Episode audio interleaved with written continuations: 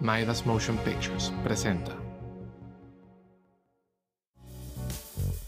Cine Canela es un espacio para hablar de cine, abordándolo desde muchos puntos de vista.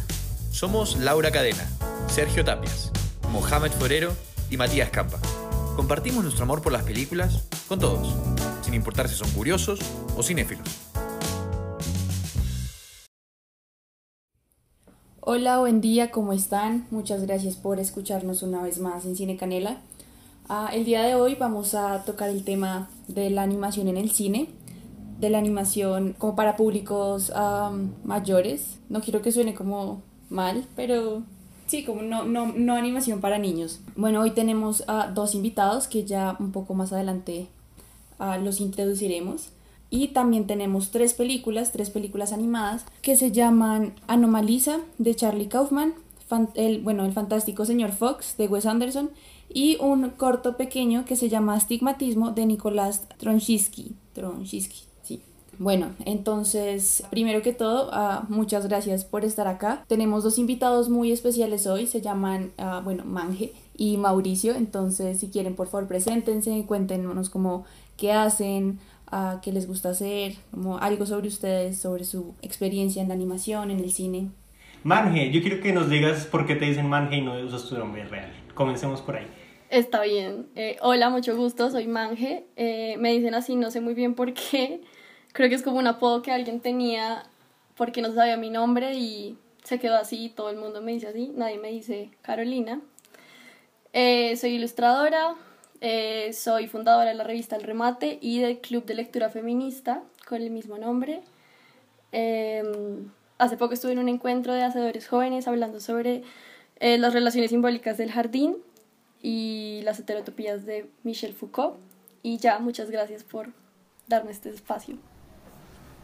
Y Mauro, Bueno, eh, yo soy Mauricio Monsalve, capitán Monsalve en todas partes, eh, y soy comunicador audiovisual, dedicado casi que full ya a la animación, a la animación 2D y animación tradicional, y soy ilustrador y humorista gráfico también.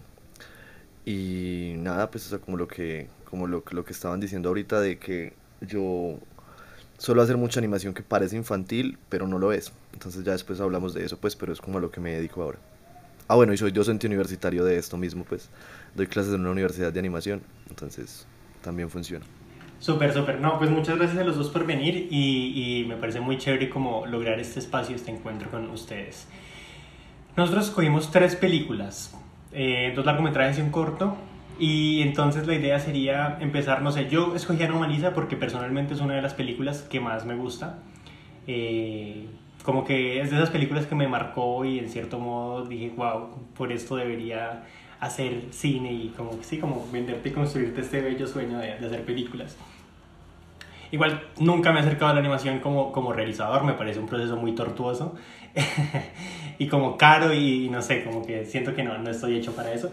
Pero, pero bueno, ahí vamos. Entonces, no sé si Laura, no sé, ¿quieres decir algo sobre Anomalisa antes de empezar a debatir sobre Anomalisa? Sí, bueno, ah, primero también quiero decir que en la animación yo tampoco he incursionado mucho. Sí hice algunas cosas cuando estaba en la universidad y la verdad tengo mucho respeto por ese proceso. Se me hizo bastante pesado, pero increíblemente satisfactorio al final. Y me gustaría como andar un poquito más, pero por el momento como que no he, no lo, no he hecho como el ejercicio espero que hoy como que salga como con el deseo de seguir. Am, y yo escogí, bueno, el, el fantástico señor Fox porque amo esa película con locura, me encanta como la animación. Y el corto Astigmatismo me lo mostró hace muchos años una profesora que tuve de animación y me encantó, o sea, como que me marcó un montón eh, ese, ese corto. Y Anomalisa yo no lo conocía, la verdad, y uff, qué experiencia, eh, la verdad. Está, estoy bien, bien emocionada como porque hablemos al respecto de estas tres películas, porque siento que son bastante, bueno, dos largometrajes y un corto que son bastante diferentes. Sí, total. Bueno, igual partamos de que, de que son stop motions, ¿no? Y, y que el si hacer animación es complicado y en América Latina se hace poquita animación, stop motion mucho menos. Entonces, no sé, Mauro, comencemos por ahí. ¿Qué onda? ¿Qué, qué conlleva hacer un stop motion? Y después empezamos a hablar de la peli, de, pues, de cualquiera de las dos. Un stop motion requiere básicamente mucho tiempo y mucha calma y adaptarse respecto a los espacios. Pues de hecho en esas películas que, que las que ustedes hablan se ve mucho que la toda la narración y todo lo que conlleva pues como la, lo audiovisual se ve muy afectado por la técnica, o sea la técnica dice mucho sobre la, sobre la, sobre la película pues y ayuda como al, al, al mecanismo pues que quieren transmitir. Y es eso, o sea, hay que ser, hay que ser un, un, un gran animador para animar stop motion bien.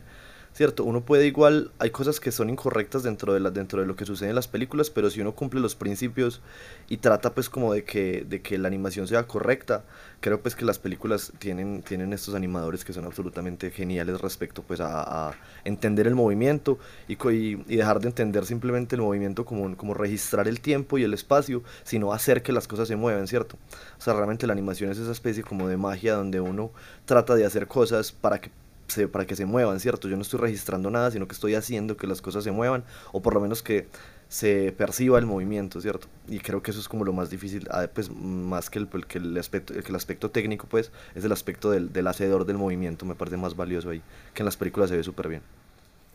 Eh, bueno, a mí me gustaría empezar con una cosita que siento que pues pude percibir como en las en, los largometrajes de los que hablamos y es que siento que lo que pasa con la animación es que el arte es en su propia potencia, es decir, por ejemplo, la poesía es la potencia del lenguaje cuando se hace muy bien. En ese orden de ideas, cada cosa en su último nivel es su potencia máxima y la expresión de que ese material se está diciendo a sí mismo. Yo soy y esta es mi capacidad. Y es pues lo que, como con esa idea que escribí, lo que lo que se me hace muy interesante la animación es eso mismo, porque siento que es muy difícil considerar a la animación como un lenguaje autónomo de otros tipos de arte cuando este, por ejemplo, tipo de técnicas o como que requieren como esta dedicación o, el tiempo o el, plantear como em, una historia son de hecho la potencia máxima de eso que todo lo junta, es decir, como la técnica y la escultura y la imagen y, y el tiempo y tantas cosas. Y como que lo primero que hice como preparándome para esto fue un poco definir, por ejemplo, el stop motion como una potencia máxima de ese lenguaje autónomo de otros tipos de arte, pero que lo reúne todo de la misma manera. Entonces, estoy muy de acuerdo con lo del movimiento que mencionas. Em, quiero hacer un apunte de eso, pero ya hablando un poco más en, en concreto de las películas. Pero pues sí, quería decir eso. Bueno, entonces en, en Anomalisa tenemos esta historia de este hombre que está como sumido en la monotonía y llega a una ciudad, a Cincinnati, por, por un viaje de negocios y allí se encuentra como con alguien que rompe como todo esto. Pero justo hablando con, Manjecito, con ay, perdón, eh, antes de, de empezar, eh, me contaba como que en el Letterboxd ya había reseñas como todas turbias de, de, como las interpretaciones de la gente y creo que también tiene que ver como con, con las personas, ay se me, se me, escapa el nombre, ¿cómo se llama el director? Charlie Kaufman, sí, y como que todo su cine es como súper metafórico y súper loco y, y, pues desde Being John Malkovich que, y Eterno Resplandor de sin recuerdo y con todas esas cosas que él se ve involucrado, todo es como muy mindfuck y como muy ensimismado en la mente y como, como que uno queda como con como que acaba de pasar. Y me parece que, que eso se mantiene y, y, lo logra. Sin embargo, también pienso que es una película como muy íntima, ¿no? Como de, de, de entender como esta idea que nos venden del éxito y cómo es realmente, no sé, tener un gran éxito profesional y sacrificar toda tu vida y vivir como en la depresión absoluta. Entonces, no sé, como que esa peli me, me marcó mucho y venía de la mano con la idea de, pues, general de este episodio que era como no toda la animación tiene por qué ser infantil, o sea, creo que es una mala concepción que hay, pues obviamente nosotros que tal vez estamos más inmersos somos conscientes de que no es así, pero pienso que sí ocurre, ¿no? Como que uno habla de animación y dicen, ah, sí, no sé, la era del hielo o cualquiera de Pixar. Y es como, mm, sí, pero, pero también hay. Y también me pueden decir, ah, pero esas películas no son solo para niños, también son para, para adultos. Y bueno, no sé, Mange me había dicho que tenía un, un pensamiento al respecto. Sí, eh, pues de nuevo, como trato todo esto desde una perspectiva como problemática sobre la imagen, no, pues no sé tanto como ustedes seguramente, pero yo creo que el problema principal es que como espectadores la primera imagen que se eh, sustrae, lo primero que se sustrae, perdón, es la imagen. Es decir, la imagen entraría primero que la historia o que el sonido, que pues tantas cosas, evidentemente. Entonces lo que yo creo es que partiendo de eso hay unos artificios, pues me gusta llamarlos así, a los que la animación debe enfrentarse. Es decir, cuando uno, digamos, produce una película con actores, mm, lo que se trata de hacer es que estos escenarios que son artificios, que son artificiales, se naturalicen al espectador y como que la nave espacial o la explosión o lo que sea sea lo más natural posible. De hecho, el teatro mismo o el cine mismo es una heterotopía, es decir, un lugar al que uno va, no precisamente al cine, sino como a estar en otra, en otro espacio que sería la película. Pero lo que creo que pasa con la animación es que es muy consciente de su artificio, es decir, todos vemos que es falso, pues es, un, es una animación. Es decir, tanto, es tanto más fuerte porque es consciente de su propia materia y uno es consciente de que el humo es algodón y de que el agua es papel y lo que sea. Y es muy interesante porque, digamos, con esta peli obviamente es muy distinta a las, a las otras dos planteadas, pues porque tiene sujetos pues que son humanos y tiene como pues cosas que la hacen sentir muy, muy cercana como a esta realidad, que es interesantísimo. Pero aún así, lo que se me hace más maravilloso es que el personaje principal, Michael, es muy consciente de que es materia y se le cae la cara y le pasan unas cosas. Y de hecho, la animación y el stop motion es consciente de su propia materialidad porque quiere ser creación y es materia y es artificio. Y eso se me hace absurda. Además que creo que con el stop motion, eh, pues también con el 2D, hay una como un énfasis constante de que es una sensación de que la imagen se construye. Y creo que es, es muy interesante verlo como en, en paralelo con los otros eh, pues largometrajes que vimos. Pero sí, es como el apunte chiquito que quería hacer. Uf, está re interesante eso y yo lo, yo lo relaciono un montón como con la exploración del material. Como obviamente lo que tú dices es verdad, como en, en sobre todo en estas animaciones, es claro como que no es real, que todo está hecho, que todo está manejado, que la materia fue manejada y se me hace muy interesante como que eso le da como lo impulsa en muchos aspectos porque primero la exploración de material ah, bueno en algunas más que otras es muy rica se pueden llegar a hacer cosas bastante interesantes visualmente como en la imaginería y además también hay un montón de posibilidades visuales con respecto a la narrativa misma. Entonces hay algo ahí que me interesa mucho también es como esa, esa conexión entre eh, la forma de hacer como sea cual sea, como digamos, eh, el material que se escoja o la forma de animar que se escoja, uh, frente a lo que, a la parte narrativa y también a la parte auditiva, el sonido. Creo que por eso me gusta tanto el cortometraje, lo voy a meter ahí un poquito de repente, el cortometraje de, astigmatismo, porque creo que juega mucho como con una parte sensorial, como nos mete un poco en, en, en el mundo que está viendo este personaje, que no es, es para nada real, no es una copia de la realidad, sin embargo es la realidad como de ese mismo mundo y, visualmente, materialmente, se conecta mucho con lo que se está contando. Por decir, yo creo que lo, de lo que ustedes están hablando y lo que hablaba Manje muy claramente es, es en lo que se basa básicamente todo lo narrativo audiovisual y el cine, que es el pacto ficcional uno tiene que realizar ese pacto con lo que se está haciendo y es bello pensar que el pacto ya te lo, ya te lo da la, la, misma, o sea, la misma técnica, porque decir técnica dentro de animación es simplemente hablar de un pedacito, porque ya con todos los softwares y todo ya eso es gigantesco, entonces es difícil, pero como la, sí, la misma técnica, el mismo artificio que te está diciendo, ya habla por vos también, o sea, no es simplemente contar la historia, sino que la historia se hace. Y no sé ustedes qué piensen, porque también les podría pues hacer esta pregunta, porque en esta, esta película de la que estamos hablando en Anomaliza, sucedía algo muy curioso, que por decirlo mencionaban que era lo de la cara y eso, pero es una película que uno dice como, hey, ¿por qué la animaste? Si la película la pudiste haber hecho, ¿cierto? Realmente. Esa película tiene un valor intrínseco respecto a la animación, que es, es complicado de entender, ¿cierto? No es como, ah, bueno, es que yo voy a animar esto simplemente porque es que no existen, no sé, tigres que salten sobre la cola, ¿cierto? Es que no tengo cómo hacerlo, yo simplemente tengo que realizarlo de alguna manera. Aquí casi que todo lo que vos podrías hacer lo podrías hacer normal, o sea, consiguiendo los actores, las locaciones, el mismo espacio. Eso es una pregunta que uno se hace y yo vine como a entenderla, pero entenderla más como de totazo, no simplemente entenderla de, de ah, claramente por esto, en dos partes, que fue cuando él se limpia, cuando él entra al baño y se quema y limpia el espejo, que uno dice como, oye, es que aquí hay como una fuerza dentro de la textura y dentro del humo y dentro de todo lo que está haciendo que me dice un montón. Y en la escena, en la escena de sexo también, que fue como, oye, esto, esto seguramente tomaría otro tipo de cualidades narrativas si me lo tiras con actores. Aquí hay una cosa distinta, hay como una fuerza distinta, pero creo que la animación tiene esa fuerza sin uno definirla mucho. Es como, listo, ahí está todo, porque uno lo separa, ¿cierto? Es como los, los, o sea, la textura es muy bella, los animadores son muy tesos, la voz es muy adecuada. Eh, no sé, la paleta de color funciona, el sonido funciona, pero la fuerza de todo es mucho mayor porque se juntan todos los aspectos y es complicado de definir, pues. Bueno, creo que con esto cerramos el podcast, Mauricio. Gracias por esta reflexión. eh, masterclass con Mauricio González.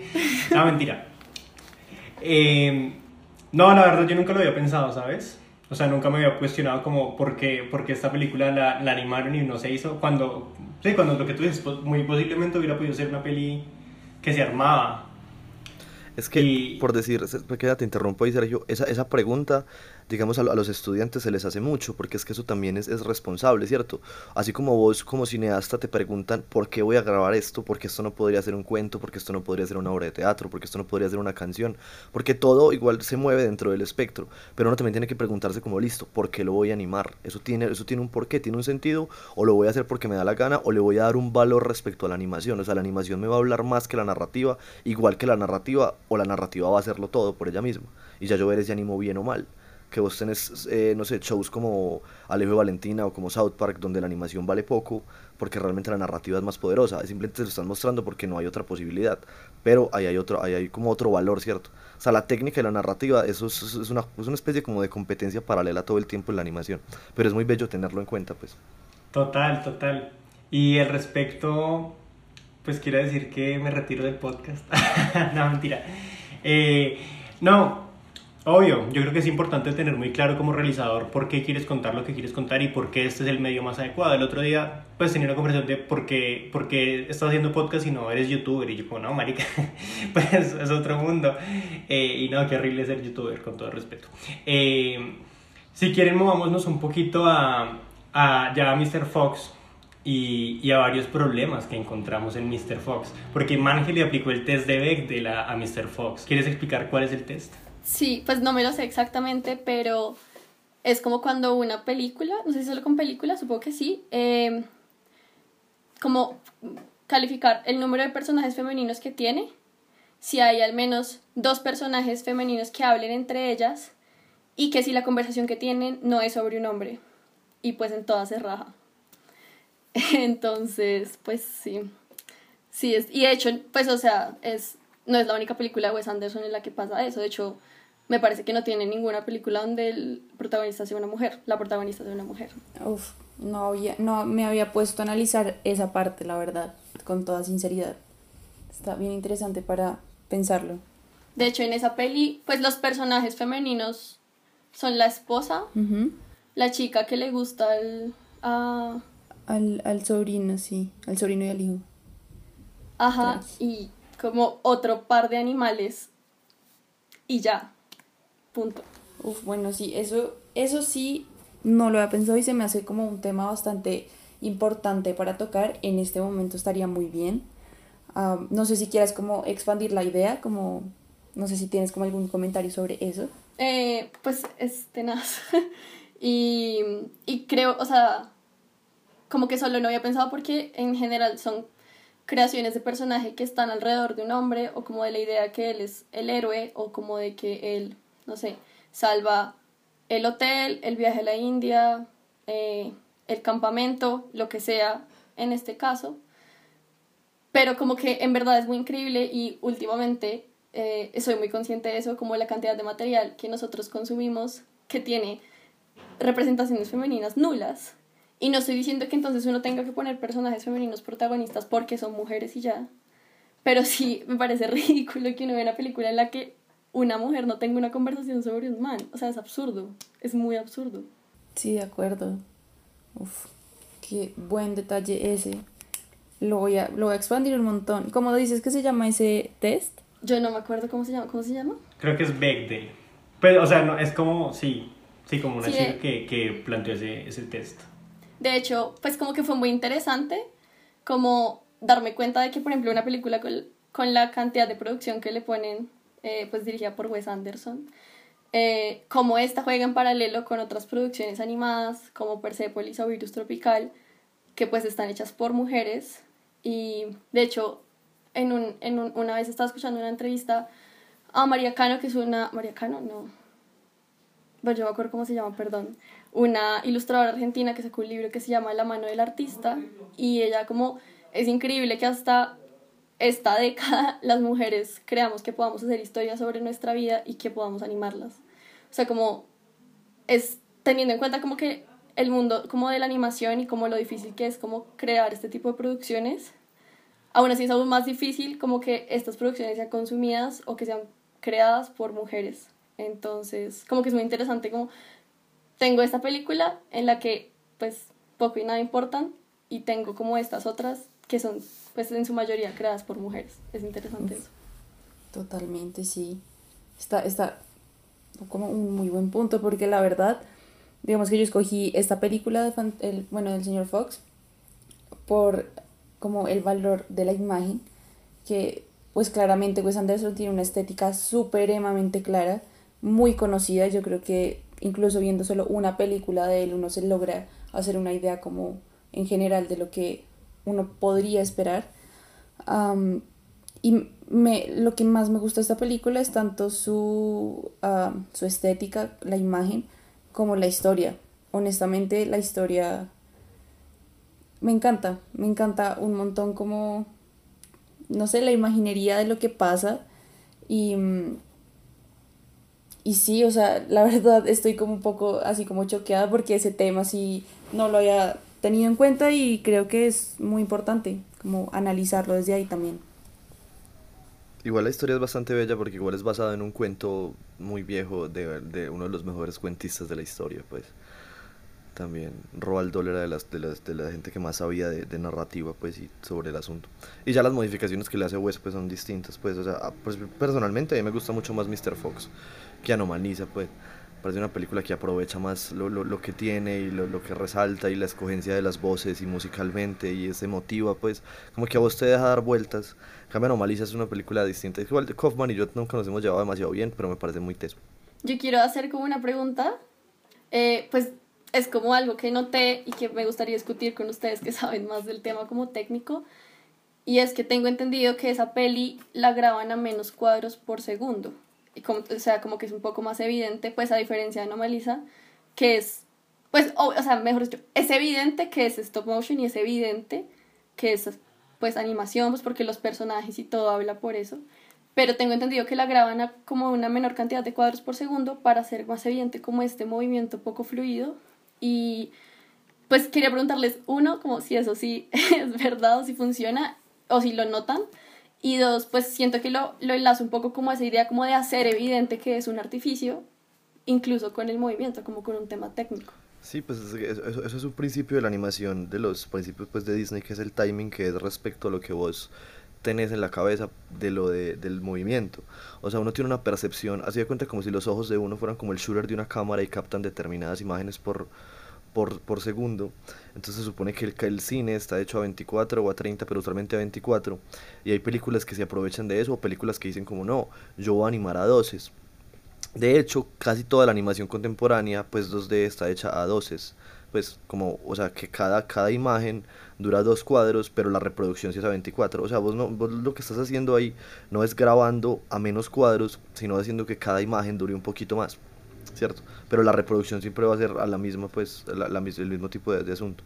Y ahí es donde eh, como que los animadores tienen que sentarse y decir como, listo, esta es la percepción que yo tengo, tengo que irme un poquito como hacia atrás y estudiar, porque el movimiento uno cree que lo tiene en la cabeza, pero para eso hay que estudiar, para eso hay que tener referentes, para eso hay que sentarse, y de hecho yo había visto unas cosas que por decir, eh, Wes quería que los personajes tuvieran pelo real, ¿cierto? O sea, los humanos tuvieran pelo de humano y los animales, o sea, que fuera, que fuera pelo que no se sintiera tan sintético. Y los animadores le dijeron como, hey, si vos haces eso, cuando estemos eh, manipulando las, las, las figuras, va a cambiar, ¿cierto? Porque yo no tengo cómo controlar el pelo. O sea, vos una figura que sea absolutamente rígida, ya sea de porcelana, plastilina, porcelalicrón, lo que sea, la puedes mover y ella se va a quedar más o menos similar a la estructura que tenía. Pero una figura de pelo, una cosa peluda, si vos la modificas se van a notar las, las presiones que hagan los dedos sobre ella. Y pues dijo como no, a mí no me interesa, pues está bien. O sea, bacano que la gente se dé cuenta que esto lo está moviendo un sujeto cuadro a cuadro y esté generando la sensación de movimiento. Que eso, o sea, eso es como darle también valor a la habilidad, además de la narrativa, pues. Sí, y creo que tiene que ver mucho con lo que, lo que mencionamos al principio, ¿no? Como de, esta, de, de ser consciente de la materialidad, porque algo que me gusta mucho notar, de hecho, justamente, y sobre todo en esa película, es los detalles, como el nivel de detalle al que se llega en, en toda la película. Me parece una cosa muy rica que le añade como un valor bastante interesante como a la película de por sí. Y, y lo que te quería preguntar, um, Mauricio, era, no sé si tú conocías el cuento de antes, lo habías leído o, o algo así, y si sí, uh, no sé qué te parece como la representación de, de lo que hizo Wes Anderson. Es que, yo te doy sincero, yo la película, si no estoy mal, la vi cuando salió, o sea, en el 2009, que me acuerdo que me gustó mucho y perdió el Oscar contra Pixar. Digo, contra, pues que contra, porque todos pierden contra Pixar, menos Spider-Man. Eh, y me acuerdo que en esa época lo leí, pero estaba que en noveno, octavo, algo así. Pues estaba en el colegio y no, no lo recuerdo demasiado. O sea, simplemente lo leí como por curiosidad, porque en esa época estaba descubriendo a Wes. Y Wes es un sujeto, o sea, en este momento no me gusta tanto como me gustaba mucho en esa época, pero en esa época era como, oye, este man está haciendo una vuelta distinta. Y, en, y lo animado siempre me ha gustado y era como, oye, este man está dirigiendo una cosa de una temática divertida. Pero no, no recuerdo mucho el cuento, la verdad. No, no, así como claramente como respecto a la historia, no, no lo recuerdo casi. ¿Y por qué creen ustedes entonces que, que es bueno que la gente adulta acuda como y vea animación? O sea, ¿por qué, por qué deberíamos como romper con esto de, de, que la animación es solo para niños? Como retomando un poquito esa idea anterior. Mm, bueno, pues yo tengo una posición al respecto que creo que no solamente, pues o sea, cuando me hice esa pregunta, eh, no pensé de primerazo como en el ejemplo de la animación, sino en el ejemplo de la literatura, porque hay un gran problema que la academia tiene con considerar la literatura infantil literatura solo porque es para niños. Cuando, pues, personalmente creo que escribir para niños es mil veces más complejo y como que hay todo un debate sobre si como este tipo de medios que se usan como para un público infantil realmente son arte o no. Mi respuesta es sí. Y creo que como que esa misma pregunta va a pues a la animación. Y es que, pues, como que el, el medio por el que yo cree arte no justifica de, de primerazo el público, aunque obviamente está mediado por un público. Y creo que es, es, es como la idea, voy diciendo esto todo el podcast, perdón, pero es como la idea de que todo es artificio y que, pues respondiendo a la pregunta anterior, como si yo podía hacer esto con personas y humanos y gente, pues mil veces mejor hacerlo porque siento que igual nosotros como público tenemos como una fascinación hacia ese tipo de artificios. Es decir, si yo hago una película normal a nadie le va a importar como el detrás de escenas, por ejemplo, pero si yo hago una película que me demore cinco años, todo el mundo quiere saber cómo se hizo, porque es fascinante. Es decir, la creación de universos como artificiales o imaginados o lo que sea, lo hace fascinante y siento que sea en stop motion o sea en 2D o lo que sea, que sea una imagen que está en constante construcción física y matérica es impresionante, que creo que sí tiene demasiado valor, que pues por lo menos aquí en Colombia no se ha aprovechado mucho. Entonces creo que es eso, es como si tenemos la riqueza de este medio tradicional y podemos sobreexplotarlo a un medio, pues que o sea, entiendo que tiene una antigüedad, pero que es completamente distinto como a lo común, ¿por qué no?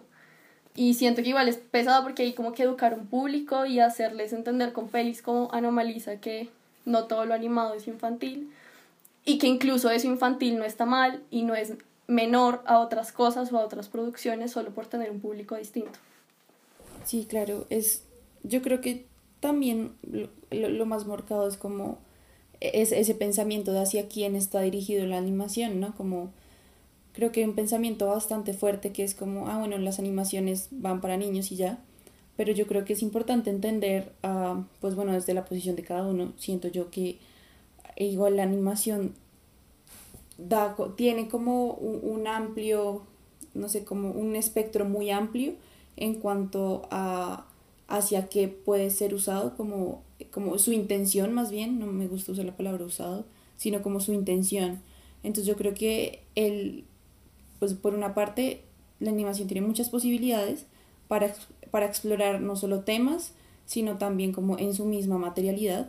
Ah, y, y, digamos, tocando temas desde chiquitos, así la, la historia y el programita para el niño, hasta temas supremamente complejos. Y yo creo que incluso en la animación hay formas como de explorar estos temas de formas más abiertas, más amplias, que digamos haciendo una película como ficción o, bueno, carne y hueso, con actores de carne y hueso, ¿no? Y creo que en verdad, no, o sea, lo que les digo, no estoy segura, no quiero sonar ignorante, pero creo que se basa más que todo en, eh, en esta idea como ya bastante metida en la cabeza que no, la animación es como dejemos el televisor prendido, la película, el niño y ya está, pero no se ha, no se ha como dado el espacio a, digamos, a, más globalmente, no sé cómo ponerlo, de a, entender la animación como posibilidades para ir más allá en temas, en narrativas, en estructuras y poder usarlo como para expresar cosas de diferentes formas, temas de, de actualidad, temas adultos, entre comillas, ¿no? Entonces, no sé, creo que por ese lado pensaría yo que empieza como esta situación, como frente a la animación infantil, ¿no? Igual, yo creo que la, las posibilidades animadas son como todo. O sea, vos, vos ahí si lo puedes imaginar, básicamente lo puedes animar. Y el, el hecho de que, de que vos digas como no, es que la, la, animación se limita a determinado tipo de público, es simplemente decir, o sea, es como decir que la literatura es para, para, para, todo tipo de públicos, vos tenés que elegir lo que, lo, que, lo que vas a consumir. Y eso puede ser tan valioso o tan malo como querás, ¿cierto? La animación es como se hace y ya lo, lo, que tiene de bello y de complicado es que es una cosa difícil de hacer, vos necesitas gente, necesitas, eh, eh, no sé, habilidades técnicas, habilidades físicas, de todo para animar y eso hace que la creación hable por, hable por la narrativa y hable por el mensaje. Pero vos podías simplemente encontrar animaciones para niños de verdad, de verdad, y encontrar animaciones sobre una temática extrañísima, como listo, yo voy a, no sé, animaciones barrocas animadas en vitrales y seguramente hay alguien que lo haga y funcione de alguna manera, ¿cierto? Es como, o sea, por la posibilidad creo que ya vale toda la pena de que la gente diga como listo, esto vale la pena consumirlo, o sea, yo no tengo que ver un sujeto ahí para, para, para eh, querer consumirlo, ese tipo de contenido, o aprender con el contenido, o documentarme con el contenido, o hacer una, una, una especie pues como de, de ficción respecto a eso. Y me parece muy valioso también el alejarse un poquito de la humanidad, ¿cierto? Eso es como, como un detalle muy coqueto de, de la animación, es como, hey, no necesitas realmente mostrar la cara de este man de hecho, ni siquiera tenés que grabar voces, vos podés hacerlo sin voces y hacer otros sonidos y hacer cosas experimentales respecto al asunto. Pero dar ese pasito al costado como listo, es que no necesito meterme dos actores recontra mega hiper famosos en un lugar para que me funcione. Yo, si yo quiero, porque las, las productoras hacen mucho eso, como no, la voz de este man es este man y eso ayuda a que la película funcione y se venda y todo. Pero muchas veces uno dice, hey, una voz desconocida, o si no me dicen que era ese man, no me hubiera pasado derecho y no hubiera pasado nada. El contenido me hubiera seguido golpeando de la manera que me golpeó o gustando o lo que sea. Entonces eso, no sé, como eso de alejarse de la humanidad a mí me parece como un regalito que la animación le da como a, todo. Y el, lo, que decía Ángel de, de, de, realizar el artificio y decir como listo, este es lo que yo hice, no es humano, es como una cosa que hizo un humano, pero eso por sí como que no pertenece a esto, es una creación más que nosotros y eso me parece como bellísimo. O sea, por eso la gente debería consumir lo que pueda en animación, obviamente que le interese pues, pero sí, sí por lo menos permitírselo. De acuerdo, sí. Y, y, y, hay algo más como con respecto a eso que dices que me pareció súper interesante y es que además, digamos, de explorar otras formas como aparte, digamos, del humano, es que también se pueden alterar un montón. Digamos, no digo como, uh, no sé, crear monstruos o eso, que obviamente es súper posible, sino se altera la figura misma como desde, no sé, yo creo que la forma en la que se anima, ¿no? De, de repente pensé en, un, en una animación que me mostraron en la universidad, era como una tesis y, y, era en dibujo, era como en dibujo, era con carboncillo y obviamente esto hace, o sea, le da como un valor diferente como a los personajes que era como una, en, en, o sea, como en esencia era una figura humana, sin embargo era una línea, ¿sí me hago entender? Entonces como quitarle la figura a, a, las cosas, pero mantener como cierta esencia, como la mal, una maleabilidad que, tiene. Eh, lo quiero rescatar mucho porque se me hace también algo muy, muy importante, como también eh, que puede dar muchas cosas, puede generar muchas cosas en el espectador. Yo creo que a mí me parece muy valioso lo que estabas contando también y es como eso de que, o sea, lo que, lo, que me estás narrando, porque me lo imagino un montón, como que uno se imagina es por las manos del sujeto y el material, por el contacto que uno tiene con eso, como que lo recuerda y lo hace poderoso. Y la animación tiene creo que las dos, las dos, eh, los dos extremos de, la, de las producciones visuales, que puede ser eso, que yo pueda hacer una animación solo en mi casa con el celular, una cámara y con un carboncillo y empezarla a contar, o puedo tener 200 millones de dólares para hacer una película y una crew de 100 personas y va a ser un contenido igual. Pero la animación también por lo menos te permite eso de listo, yo quiero contar una cosa que, que, que funciona por, ah, no me cree nadie o no, no tengo cómo hacerlo con otros medios y por algún lado lo voy a sacar porque es la, narrativa que yo quiero construir. Y se puede hacer, ¿cierto? Vos para animar puedes tener un ejército, pero también puedes ser vos solo. Obviamente estudiando y con paciencia y con tiempo, pero eso también me parece como valioso, porque como decía Orson Welles, pues para hacer cine vos sí necesitas un ejército sí o sí pues me imagino que Sergio, pues que conozco que ha estado en producciones y todo, uno sabe que por más pequeña que sea una producción, siempre son 12, 15, 20 personas para grabar un par de planos por más sencillos que sea. Y la animación muchas veces también puede ser como listo, hagamos esto diferente. También, pues, pues como en términos ya pensando más en los creadores que en el público, muchas veces también puede ser una respuesta a eso. Total, y yo pensaba también en, en pues eso que decía Laura, en Loving Vincent, ¿no? Que es esta obra de, de hacer todo pintado y todo desde cero. Y pensar en Manje, que está haciendo animacioncitas también así como, pues ella solita, con su dibujando. Sí, es como un proyecto chiquito en rotoscopia, como full análogo, como muy abstracto y lo que sea.